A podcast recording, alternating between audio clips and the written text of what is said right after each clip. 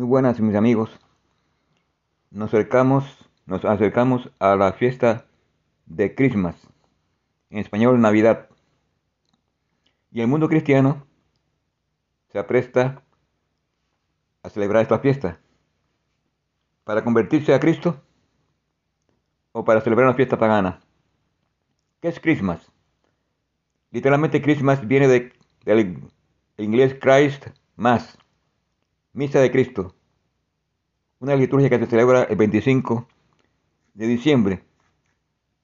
Y como es natural en la internet, pues circulan las películas, programas alusivos a Christmas y todo es regalos, fiestas, pero el Espíritu de Cristo está muy lejos del mundo cristiano.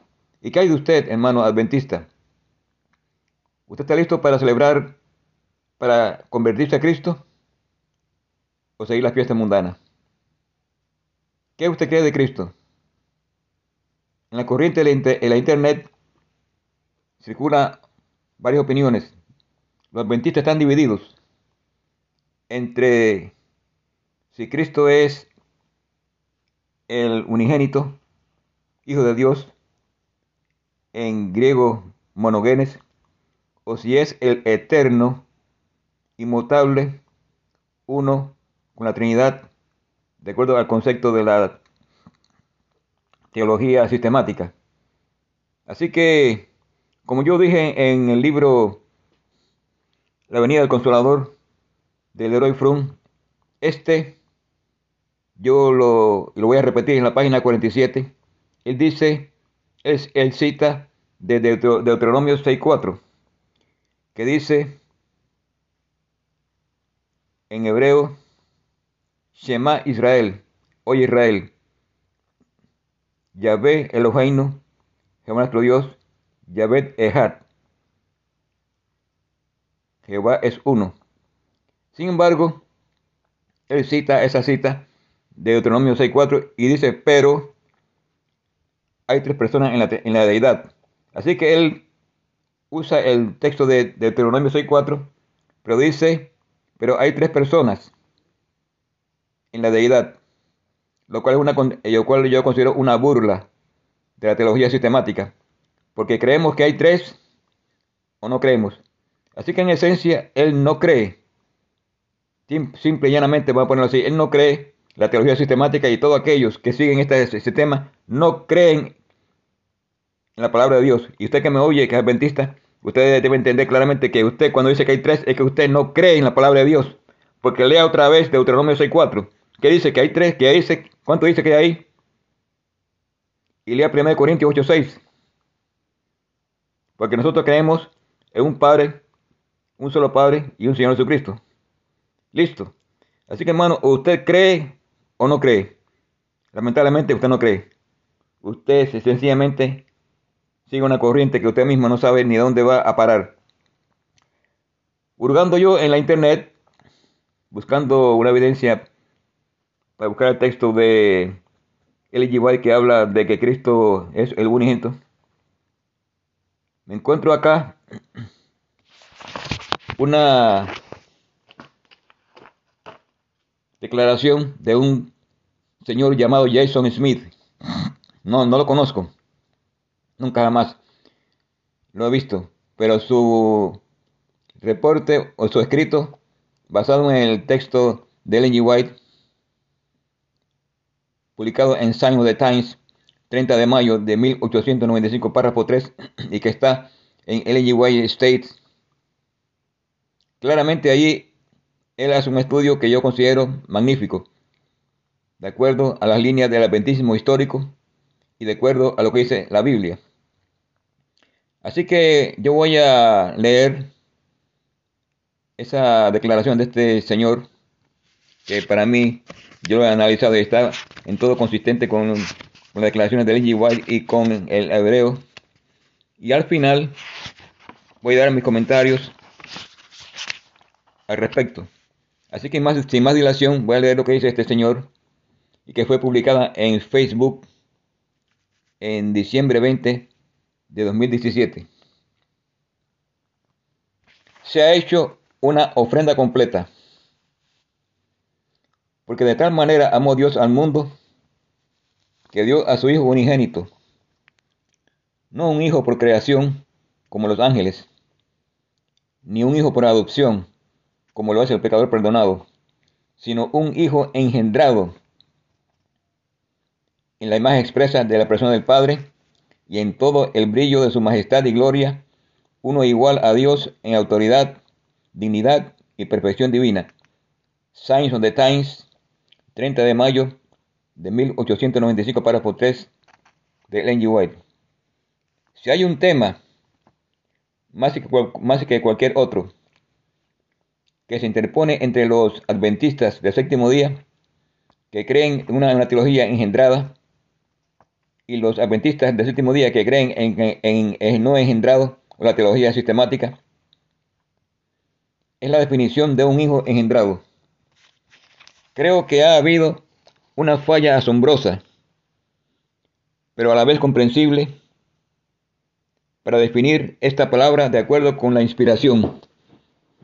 En un esfuerzo por ayudar a traer entendimiento sobre este asunto, ofrezco la siguiente opción. Nuevamente, pídele a Dios el Padre que le guíe la guía de su espíritu para que Jesús, que Jesús prometió. Ahora, de acuerdo con la palabra de Dios, la Biblia, el Hijo de Dios fue engendrado y engendrado antes de que existiera este mundo aún desde la eternidad. Es verdad que esta verdad se nos revela en Proverbios capítulo 8, donde el Hijo de Dios se presenta como sabiduría. Ellen G. White afirma esto al aplicarle directamente esta sección de la palabra de Dios varias veces. Hay tres verbos de acción que nos conciernen allí. Están en los versículos 22 23, 24 y 25 respectivamente. El primero es canan, cananí, el verso 22. Esta es una forma del verbo caná, que significa obtener o adquirir. Está en tiempo perfecto, por lo que la traducción estricta lo traduciría como obtenido o adquirido. La King James Version lo traduce como poseído, al igual que la Reina Valera de 1909 en español. Pero contextualmente, la mejor traducción aquí es en realidad engendrado. En realidad, esto se debe en gran parte a otro verbo en este contexto que veremos aquí en breve. El segundo verso está en el capítulo, en el verso 23, es nisaji. Esta es una forma del verbo nasaj, que significa derramar, colocar o instalar. También está en tiempo perfecto. No entraré en la raíz, pero su significado aquí es ungido, configurado o instalado. El tercer verbo está en el verso 24 y 25. Holaleti. Esta es una forma del verbo hul. Está en tiempo perfecto y una vez más no voy a entrar en la raíz, pero su significado es, es, dice él, sacado a relucir. Esta palabra está indiscutiblemente asociada con el nacimiento de un niño y por lo tanto indica claramente que Caná, que es otra, otra posible palabra de nacimiento, también tiene ese significado. Este verbo, holaleti, se usa dos veces en esta sección, es decir, en los versos 24 y 25. Estos verbos nos indican que la sabiduría, también conocida como el Hijo de Dios, fue engendrada, establecida, ungida o instalada y engendrada. Estos serían eventos simultáneos. Eso es bastante obvio. Con el, con el primer y último verbo y el contexto también indica lo mismo para el verbo del medio. Ahora hay varias descripciones del momento de este evento. Lo primero que tenemos es antes de sus obras de antaño. Verso 22. Luego tenemos desde la eternidad y desde el principio y desde, la, y desde antes de la tierra. Verso 23. Aquí podemos decir con toda certeza que lo que estos tres verbos de acciones mencionados anteriormente ocurrieron antes de este mundo. Sin embargo, hay más de lo que se sugiere aquí.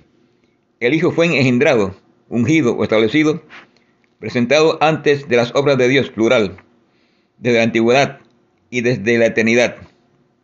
Esto sugiere antes absolutamente todo, antes de cualquier obra de Dios, antes de las edades, Él era el Hijo de Dios, para usar el lenguaje de Hebreos 1. Por lo tanto, estamos tratando antes de la creación en su totalidad. Finalmente, hay un punto más que señalar aquí. En Proverbios 8:30, la sabiduría se llama Amón, verso 30, que es sustantivo masculino que significa maestro, artesano u obrero. Esto sugiere fuertemente que la sabiduría, también conocido como el Hijo de Dios, fue el agente creativo activo en este pasaje. Esto se apoya contextualmente anteriormente en Proverbios. Dice Proverbios 3:19, el Señor con sabiduría fundó la tierra, con entendimiento estableció los cielos. Y el aspecto de la, filiación se ve reforzado más tarde por la pregunta de Agur. ¿Quién, ¿Quién subió al cielo o descendió? ¿Quién recogió el viento en sus puños? ¿Quién ató las aguas en un manto? ¿Quién estableció todos los términos de la tierra? ¿Cuál es su nombre? ¿Y cuál es el nombre de su hijo, si puedes decirlo? Proverbios 34. Estas preguntas nos recuerdan el desafío de Dios, el desafío divino de Dios a Job. Ver Job 38. Y el oráculo profético de Isaías. Ver Isaías 40:12. Por supuesto, estos desafíos solo pueden responderse afirmativamente por Dios y o su Hijo unigénito. Y este último tiene el nombre del Padre en sí mismo. Y siendo co-creador con Dios,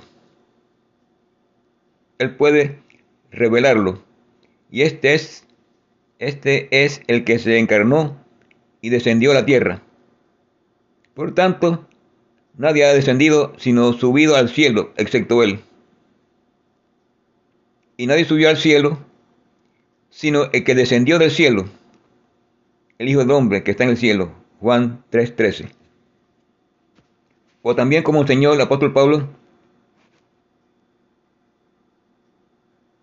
verso 8, por eso dice, cuando subió al cielo, llevó cautiva la cautividad y dio dones a los hombres. Verso 9, ahora que descendió, ahora que ascendió, que es sino que también descendió primero a las partes bajas de la tierra Verso 10. El que descendió es el mismo que también subió por encima de todos los cielos para llenarlo todo. Efesios 4, 8 al 10. Y no es intrigante que cuando descendió por medio de la encarnación fue con el propósito expreso de declarar el nombre de Dios. Y yo y les he dado a conocer tu nombre y lo, y lo declararé para que el amor con que me has amado esté en ellos y yo en ellos. Juan 17, 26. Diciendo, anunciaré tu nombre a mis hermanos. En medio de la iglesia te cantaré alabanzas. Hebreos 2.12. Maravilloso, magnífico, Hijo de Dios, aquel en quien está el nombre de Dios, vino a declararlo. El hijo, unigénito vino a reunir a todos los que deseaban ser hijos por adopción de todos modos, me estoy refiriendo, me estoy saliendo un poco del tema.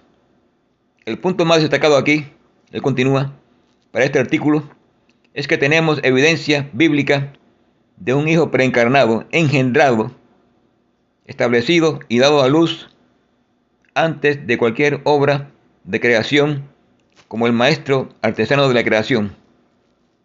Por lo tanto, tenemos una buena razón bíblica para ver esto como un tipo de evento diferente de cualquiera obra creativa de Dios. Ahora, algunos cuestionarán esto, aunque creo que es imposible que alguien refute que es una posibilidad bíblica viable, con el argumento de que si el Hijo es engendrado, esto significa que fue creado. Al hacer, al hacer frente a esa objeción, pasamos ahora primero a las palabras del Espíritu de profecía.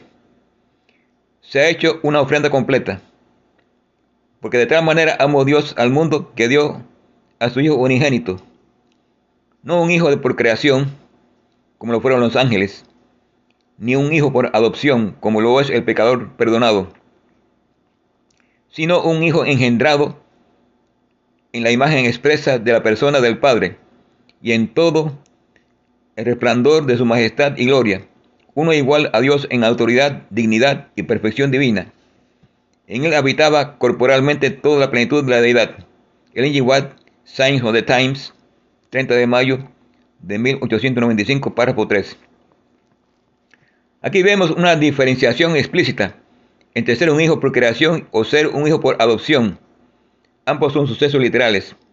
Y ser un hijo engendrado a la imagen expresa de la persona del Padre y en todo el brillo de su majestad y gloria. Por cierto, cuando se trata de esta cita, preste atención cuando la gente la cite. Ha sido mi experiencia que a veces la gente omite el aspecto clave de abro paréntesis todo, cierro paréntesis, el brillo. Creo que, hacer, creo que hacen esto porque esta parte no encaja bien con la encarnación. También el uso de este lenguaje de, abro comillas, no ser un hijo creación, por creación como los ángeles, cierro comillas, para describir al Hijo de Dios cuando se convirtió en una creación parece un poco extraño. Y finalmente, este es un punto poderoso el lenguaje de esta cita es en realidad tomado de los pioneros adventistas del séptimo día. Según esto, Jesucristo es engendrado por Dios, en un sentido que ningún otro ser es. De lo contrario, no podría ser su hijo, su hijo unigénito. Los ángeles son llamados hijos de Dios, y también los hombres justos, pero Cristo es su hijo en sentido superior, en una relación más cercana que cualquiera de estos. Dios hizo hombres y ángeles de materiales creados, materiales ya creados. Él es el autor de su existencia, su creador y por tanto su Padre, pero Jesucristo fue engendrado de la propia sustancia del Padre. Él no fue creado de material como hicieron como fueron los ángeles y otras criaturas. Él es verdadera y enfáticamente el Hijo de Dios, al cual, al igual que yo soy el Hijo de mi Padre. Esto parecerá más claro a medida que, avancemos. Cita de M. D. M. Conrad, Rivian Herald, 18 de junio de 1867. Un hijo siempre toma legítimamente el nombre del Padre. Y Cristo, como el unigénito Hijo de Dios, tiene legítimamente el mismo nombre. Un hijo también es en mayor o menor grado una reproducción del Padre. Él tiene, hasta cierto punto, los rasgos y características personales de su padre. No perfectamente, porque no hay una reproducción perfecta entre la humanidad, pero no hay, imperfección en Dios, ni en ninguna de sus obras. Por lo que Cristo es la imagen expresa de la persona del Padre. Hebreos 1.3. Como Hijo de Dios, autoexistente, tiene por naturaleza todos los atributos de la deidad. Es cierto que hay muchos hijos de Dios, pero Cristo es, abro comillas, unigénito hijo de Dios, cierro comillas, y por lo tanto, el hijo de Dios en un sentido en el que ningún otro ser jamás fue ni podrá serlo jamás. Los ángeles de Dios, los ángeles son hijos de Dios. Dios, como lo fue Adán, Job 38.7, Lucas 3.38, por creación, los cristianos son hijos de Dios por adopción. Romanos 8, 18, 14, 15. Pero Cristo es el Hijo de Dios por nacimiento. Escribió Wagner en su obra Cristo es su justicia, página 12, del año 1890. Si la señora White estuviera tratando de enseñar de una manera diferente a los pioneros adventistas del séptimo día, aquí realmente no podría haber elegido un lenguaje más confuso para lograr ese propósito. Pero si por otro lado ella estaba tratando de enseñar lo que él en su preexistencia fue un hijo engendrado y no un hijo creado en armonía con los pioneros adventistas del séptimo día, entonces ella realmente no podría haber elegido un lenguaje más apropiado. Por favor, piénsalo, piénsalo amigos. Es una tradición popular en el adventismo hoy en día decir que el White enseñó el no engendrar. ¿Pero dónde lo hace? Una sola declaración como el Hijo Divino de Dios no fue engendrado o Jesús nunca fue engendrado antes de su humanidad resolvería el problema de manera concluyente, pero no se da nunca tal declaración. En cambio leemos muchas declaraciones que parecen sugerir un engendro preencarnado para el Hijo. Eso es extraño. ¿No diría usted que, no diría usted el profeta que supuestamente llevó a la iglesia al no engendrado?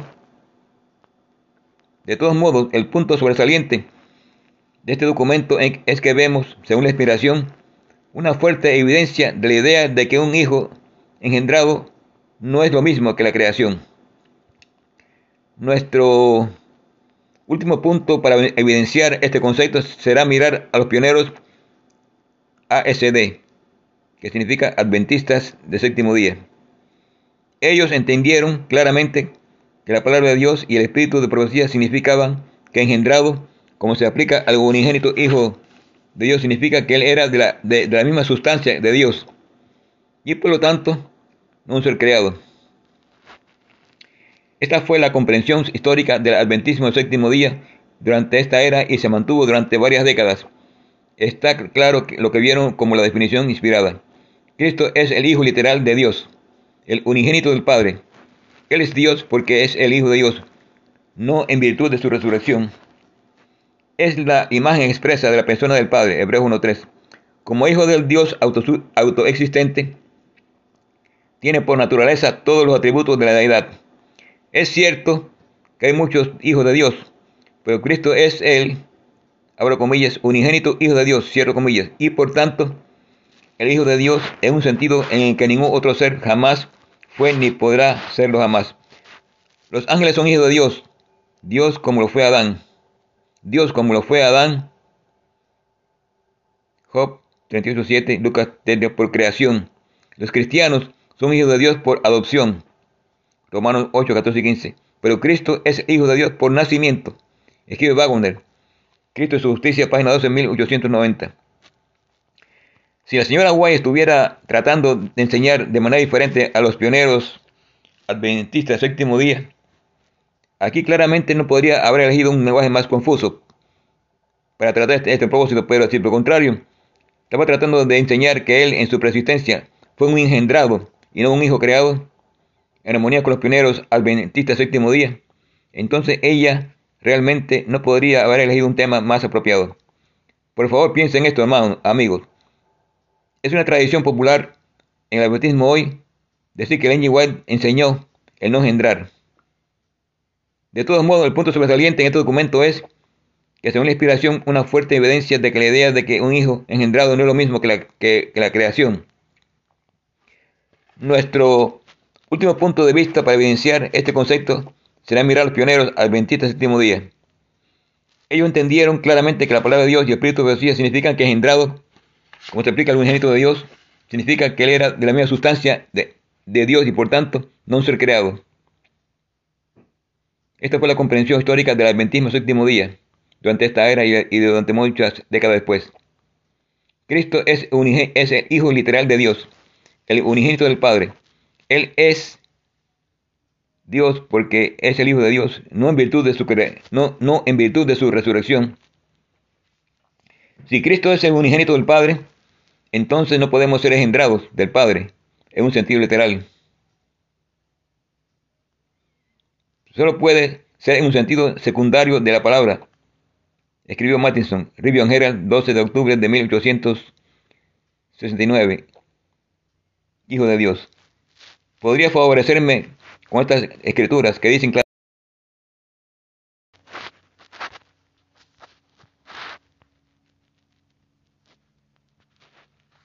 Creado alguna vez? ¿Creen por el contrario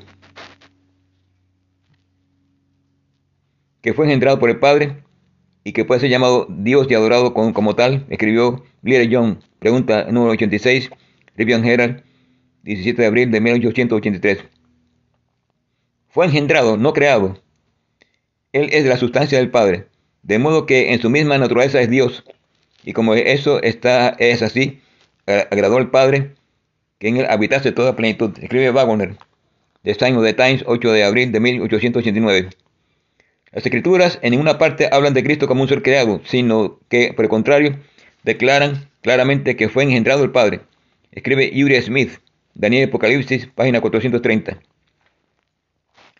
De la lectura de Juan, capítulo 1, versos 1, 3 y 10, se verá que el mundo, con todo lo que contiene, fue creado por Cristo, el Verbo, porque todas las cosas por Él fueron creadas, fueron hechas, y sin Él nada de lo que es hecho fue hecho, fue hecho.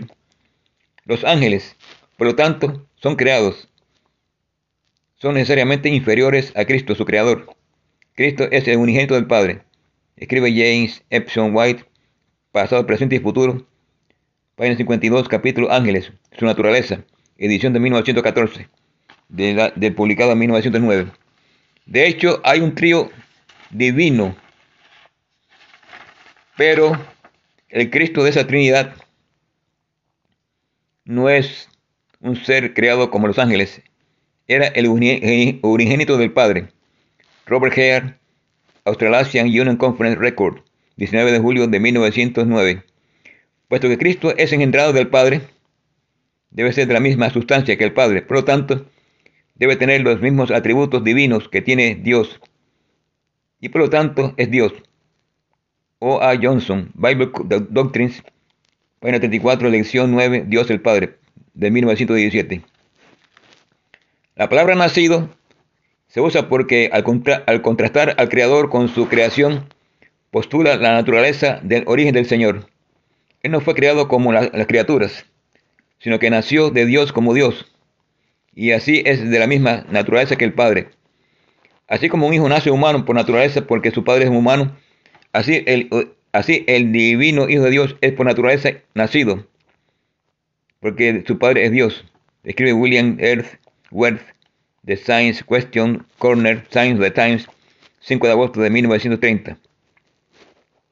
Por lo tanto, hermanos y hermanas, cuando los teólogos, ministros y laicos adventistas de séptimo día se acercan a ustedes y le dicen que si creen que el Hijo de Dios preencarnado fue engendrado, por lo tanto lo están convirtiendo en un ser creado, porque un hijo engendrado es igual que un hijo por creación, puede hacerle saber que la Biblia, el Espíritu Profecía y numerosos autores adventistas de séptimo día, que se extienden hasta menos de 1930, no están de acuerdo.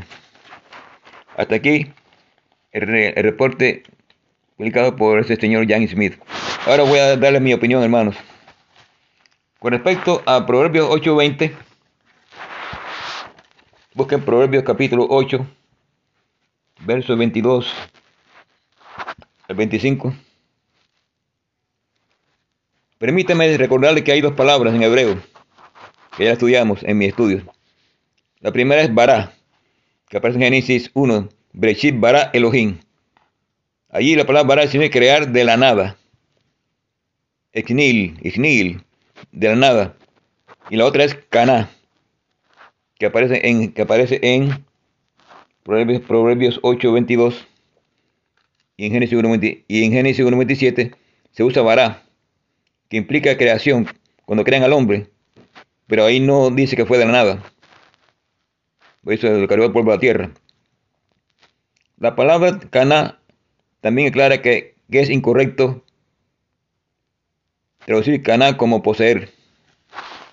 Por ejemplo, en la versión Reina Estándar, Reina Valera, en la versión, la Biblia, de Jerusalén, y la versión que tengo yo, que Dios habló, dice, me creó.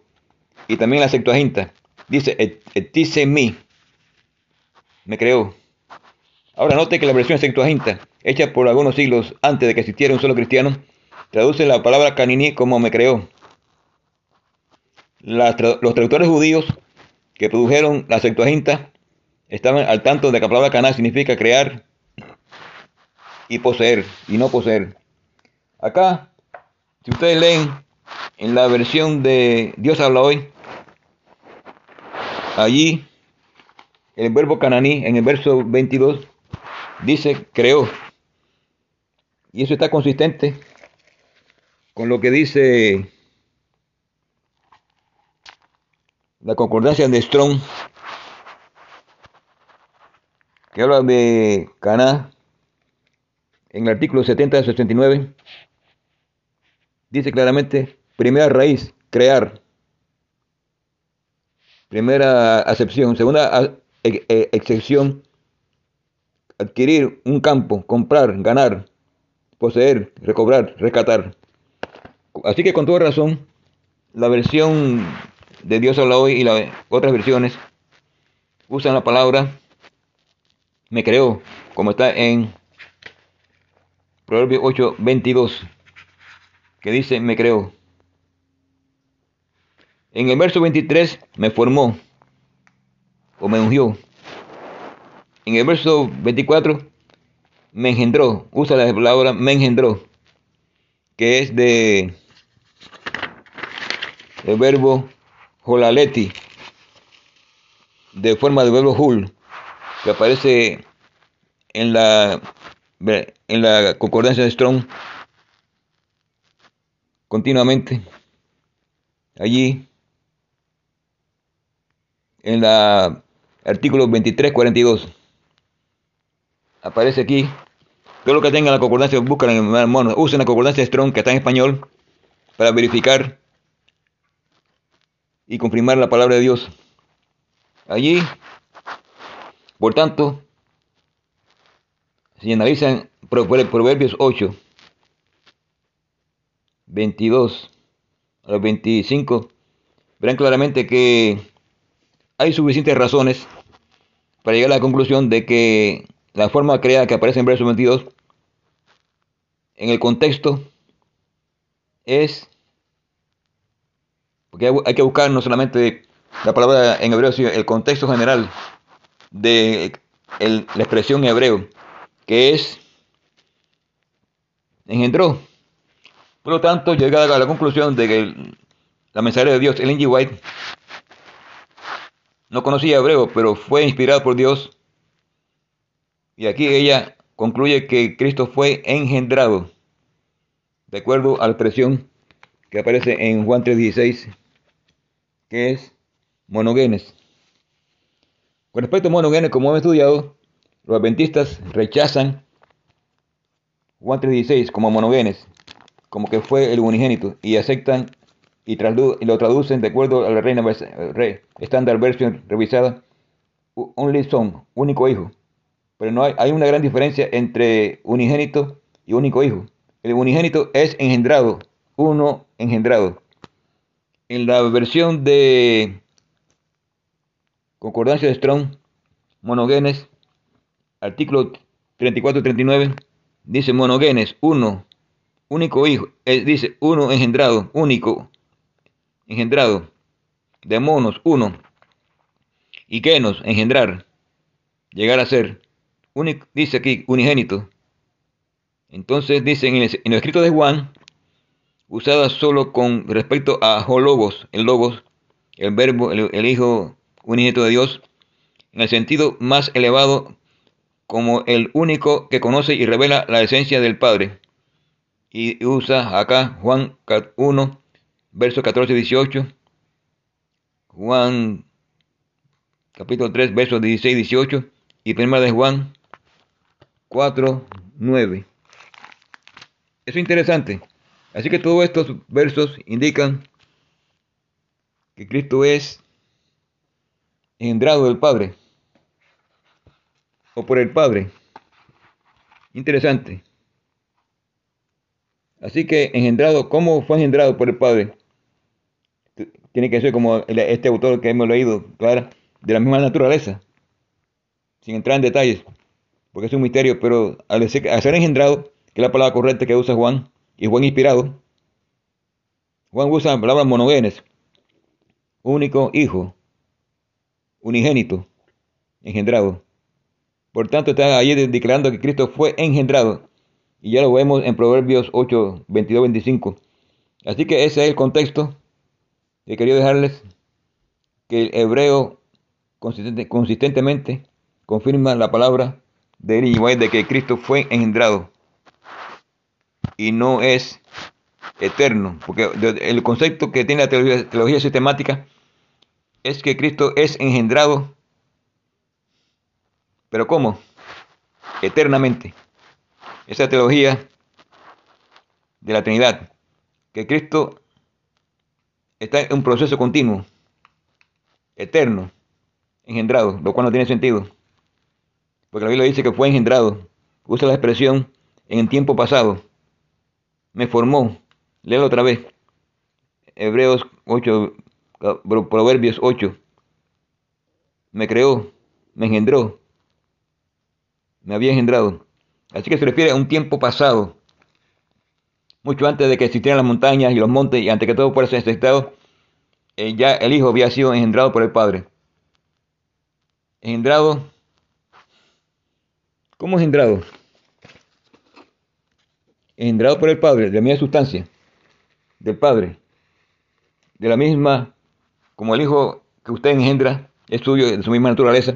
Así Cristo tiene la misma naturaleza, cualquiera que sea. No quiero andar en detalles de palabras, como que porque los católicos usan la sustancia. Yo niego que Cristo era consustancial, porque eso indica una esencia, una sustancia un término filosófico, vamos a aceptar que Cristo tuvo, fue, fue engendrado de la misma naturaleza, y ya con eso ya aclaramos, de la naturaleza de el Padre. Es un punto que es esencial que aclaremos. Pero hay otro punto que yo quería aclarar, que Cristo no solamente es engendrado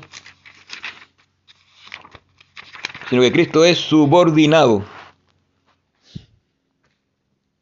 Otro término que los teólogos sistemáticos adventistas rechazan de plano, porque indica que Cristo, busquen 1 Corintios capítulo 14, capítulo 15, versos 24 al 28.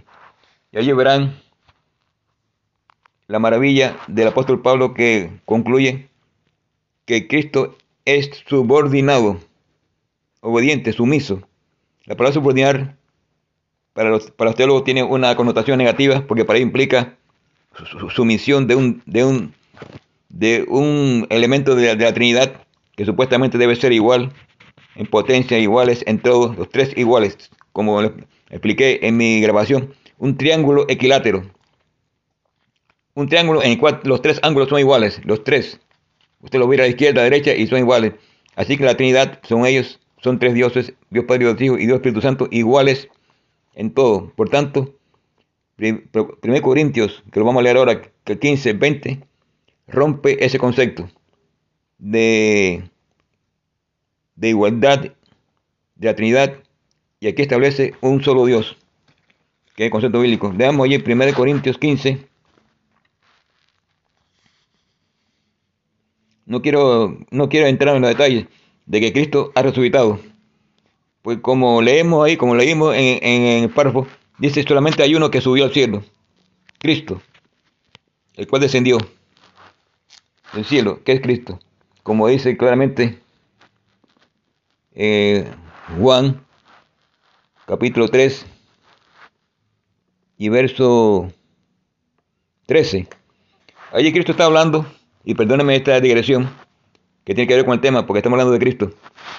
Allí vemos que Cristo está hablando con un señor, un teólogo, vamos a llamarle teólogo sistemático, moderno, graduado de, digamos, de Montemorelos, o de Andrews, o de Universidad de Antillas, Nicodemo. Cristo dice, verso para resumir, si te hablo de cosas, de, si te hablo de cosas terrenas y no las entiendes, ¿Cómo creerás si te digo las cosas celestiales? Entonces aquí en el verso 13 Cristo habla de las cosas celestiales. Dice, y nadie subió al cielo, sino el Hijo, sino que descendió del cielo, el Hijo del Hombre, que está en el cielo. Así que Cristo que estaba en el cielo, que, que, sabía las cosas celestiales, llegó a la conclusión de que solamente hay uno que subió al cielo, no más. No quiero entrar en detalles porque Ese no es mi objeto de mi estudio. Pero aquí consistentemente habla, después voy a hacer un estudio sobre esto, de que Cristo solamente fue a subir al cielo. Eso es lo que dice Pablo, que en 9 Corintios 15 dice claramente, cada uno en su orden, que le corresponda. Cristo es las primicias. Cristo en primer lugar. Después, cuando Cristo venga, lo que son suyos en su venida. Entonces vendrá el fin. Cuando Cristo derrote a todos los señores, autoridades y poderes y entregue el reino a Dios y al Padre. Verso 25. Porque Cristo, Cristo tiene que reinar hasta que todos los enemigos estén puestos bajo de sus pies. Y el último enemigo, verso 26, que, que será derrotado es la muerte. Verso 27. Porque Dios lo ha sometido todo debajo de sus pies. Y cuando digo que todo lo ha sometido, es claro que esto no incluye a Dios mismo, ya que es Él quien sometió todas las cosas a Cristo. Y cuando todo haya quedado sometido a Cristo, entonces Cristo mismo, que es el Hijo, se someterá a Dios. Escuchen la palabra, se someterá. Quien es que sometió todas las cosas a Él. Así Dios será todo en todo. Aquí hay una palabra que se llama sumisión. Como han notado y analicen este texto con, gran detalle. Y observen que en todos estos textos hay una palabra que es someter. Acá aparece esta palabra someter en concordancia Strong 5193 Juta Juta Jupotazo Jupotazo 5193 Subordinar Obedecer. Bajo sometimiento, sujeto, sumiso. Voz activa volver a, otra persona sujeta, subordinar, forzar a otro a sujetarse. Respecto a Cristo, usada una vez sobre Cristo, trayendo todas las cosas bajo su propio control. Filipenses 3:21. Así que en este, en este verso, el apóstol Pablo está hablando que Cristo se sometió al Padre. Y el Padre es, por tanto, no solamente el que engendró al Hijo, sino el que le dio la potestad. Y el Hijo, por tanto, es engendrado por el Padre, y el Hijo se somete al Padre. No un sometimiento obligatorio como, como los soldados que se someten y se subordinan a un oficial bajo pena de, castigo militar y se, y se, y se y, y si se insubordinan, la insubordinación tiene un castigo, que es una corte militar y el soldado es despedido o fusilado. Ese no es el caso de Cristo. Cristo voluntariamente por amor se somete al Padre. Juan 16, que dice, de tal manera amó Dios al mundo que dio. Es, otro, es otra palabra que los teólogos rechazan la Trinidad no puede darse. Sin embargo, ahí se menciona que el Hijo de Dios, de esta manera amó Dios al mundo que dio, fue Dios, que dio como una ofrenda. Como dice Ellen G. White, y ya lo leímos, que, eh, que, se ha hecho una ofrenda completa. Volviendo a la cita de Ellen G. White, en Review Herald, publicada en Sunday Times, 30 de mayo de 1895. Se ha hecho una ofrenda completa porque de tal manera amó Dios al mundo que dio a su Hijo unigénito. Otra vez gusta la palabra esa. Sign of the Time, 30 de mayo de 1895. Así que hermanos, no solamente Cristo, no solamente el Padre dio a Cristo, lo cual es parte del concilio de paz que eh, lo leímos en Zacarías 6:13, en lo cual cual el Hijo se somete y decide darse para la salvación de la humanidad pecadora, sino que el Hijo es unigénito, engendrado ante todas las cosas por el Padre. No quiero entrar en detalle, pero no hay duda que el que, el que engendra es superior al engendrado. No hay duda. Y aquí la primacía la tiene el Dios el Padre que engendra a su Hijo. Si tiene duda de eso, vuélvelo otra vez a leer. El Padre dio a su Hijo. El Padre tiene toda la potestad. El Padre dio a su Hijo. El Padre engendra a su Hijo. Y el Hijo se subordina al Padre. Palabra de Dios. No quiero entrar en detalle acerca de del libro de Juan, que lo leímos, 3, capítulo Juan, capítulo 3, verso 12. Nadie subió al cielo sino el Hijo del que descendió del cielo, el Hijo del hombre que está en el cielo. Así que nadie subió al cielo. Nadie. Ni Enoch, ni, ni Elías, ni Moisés. Para nada, hermanos. Honestamente. Y no quiero entrar en detalle, pero eso estaría otro estudio. Pero busquen ahí la evidencia de que esa persona en ninguna parte se dice que está en el cielo. De Enoch se desapareció, como usted desaparece. Y cuando, cuando se desaparece, dice, se, se le llevó la, la muerte. Eh, Elías es un carro de fuego. Y Moisés estaban disputando el cuerpo de, de, Moisés. En una parte se dice que esa persona está en el cielo. Porque Dios, si, si leemos Romanos 2.12, Dios no hace acepción de personas. Romanos 2.11. Todos tienen que ser juzgados. De acuerdo lo que dice el libro de Primero de Pedro 14, Primero de Pedro capítulo 4, verso 17, porque es hora de comienzo el juicio por la casa de Dios. Ese juicio de los muertos, la casa de Dios. Así que esas personas, por tanto, si subieron al cielo, Dios hizo una acepción de personas. Lo subió a ellos primero, sin, sin haber pasado por el juicio. Así que ellos no pasaron por el juicio. Ya, ya, son, ya fueron juzgados. Un acto de privilegio, lo cual no creo yo que consiste, es consistente con un Dios creador y que es un juez justo. Porque Dios no hace de personas. Leo otra vez Romanos 2, 2, 3, Romanos capítulo 2, verso 11. Porque no hay acepción de personas para con Dios. Y el contexto está en Deuteronomios 10, 17, Gálatas 2, 6 y Efesios 6, 9. En ese contexto, ahí todos dicen que no hay acepción de personas para con Dios. Dios no hace diferencia entre una persona y otra. Por tanto, si esa persona que antes mencionado subieron al cielo, Dios tuvo una acepción muy especial con ellos. ¿Y por qué no con Abraham y, y por qué no con David? No encaja. Así que tome esto en consideración, analice la Biblia, estudie y busque en todo momento un así dice Jehová. Con todo amor cristiano, me despido. Su, su hermano, estudiante de la Biblia y estudiante de hebreo bíblico, Leonardo Domenech. Amén.